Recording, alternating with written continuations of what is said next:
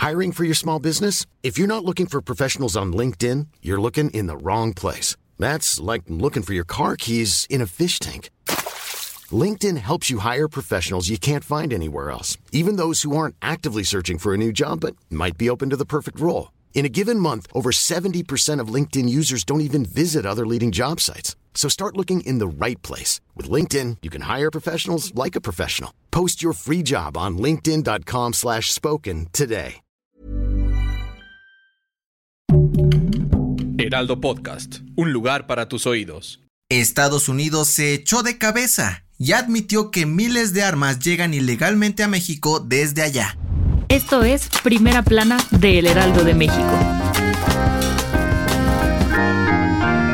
En agosto del 2021, México demandó a 11 empresas de Estados Unidos por facilitar el tráfico ilegal de armas. ¿Lo recuerdas? Y aunque en unos días un juez del país vecino rechazó este proceso negando el problema, la historia dio una vuelta inesperada. Según la Oficina de Responsabilidad del Gobierno del país vecino, más de 26 mil armas que fueron confiscadas en escenas del crimen entre el 2014 y 2018 en México fueron compradas en Estados Unidos. De acuerdo con la investigación, pistolas, rifles, municiones y otros productos de corto y largo alcance que cayeron en manos de cárteles en nuestro país provenían principalmente de Arizona, por lo que el canciller Marcelo Ebrard presentó una segunda demanda el pasado 10 de octubre contra cinco tiendas de armas en el estado. En esta demanda, las autoridades mexicanas exigen que las grandes empresas desarrollen estrategias para monitorear la venta de armas e impedir que lleguen a nuestro país, pues se estima que más de 17 mil homicidios de este lado de la frontera se deben a pistolas gringas ilegales. Además, Ebrard pedirá una compensación económica que ronda los 10 mil millones de pesos por reparaciones de daños. ¿Qué crees que pase?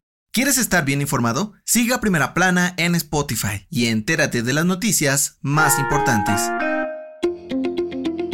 Poco a poco, el uso del cubrebocas en México se ha relajado junto con la gran mayoría de medidas sanitarias. Como te contábamos hace unos días, la Secretaría de Salud informó que la mascarilla ya no será necesaria en lugares cerrados como oficinas y centros comerciales, pero ahora fueron los viajeros los que recibieron las buenas noticias. Sí, si extrañabas viajar sin algo pegado a tu cara durante horas, este miércoles la Agencia Federal de Aviación Civil dio a conocer que ya no será obligatorio usar cubrebocas en aviones y aeropuertos de todo México.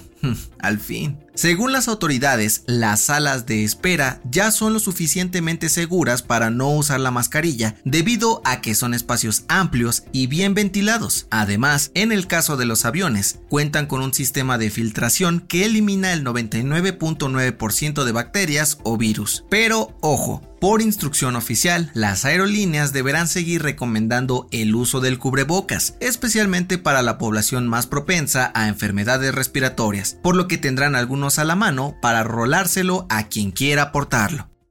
En otras noticias, este miércoles se registró un gran incendio en una tienda de muebles y decoraciones al sur de la Ciudad de México, el cual no dejó víctimas mortales ni lesionados. De acuerdo con las autoridades, el incidente provocó la pérdida total de dos de los tres pisos del establecimiento y aún desconocen qué originó las llamas. En noticias internacionales, el Servicio de Seguridad de Rusia informó que arrestaron a ocho presuntos responsables de la explosión del puente de Crimea el pasado sábado 8 de octubre. Entre los detenidos hay cinco rusos, dos ucranianos y un armenio.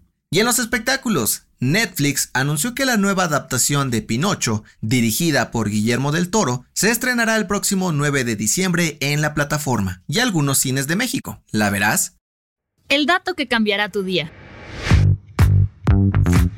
¿Eres de los que siempre deja las cosas para última hora? Pues aunque no lo creas, nuestro cerebro es el responsable de que nos guste procrastinar tanto. Sí, de acuerdo con un estudio de la Universidad de Konstanz en Alemania, cada que empezamos a hacer algo, nuestro cerebro produce hormonas que nos hacen sentir bien. Pero conforme pasa el tiempo, ese efecto placentero se desvanece. Sin embargo, cuando iniciamos una actividad nueva, el cerebro vuelve a producir hormonas felices y el ciclo se repite. Como nos enganchamos a esta sensación de placer, terminamos por procrastinar y dejar proyectos o tareas importantes para otro momento. Bien dicen por ahí, no dejes para después lo que puedas hacer hoy. Yo soy José Mata y nos escuchamos en la próxima. Esto fue Primera Plana, un podcast del Heraldo de México. Encuentra nuestra Primera Plana en el periódico impreso, página web y ahora en podcast. Síguenos en Instagram y TikTok como El Heraldo Podcast y en Facebook, Twitter y YouTube como El Heraldo de México. Hasta mañana.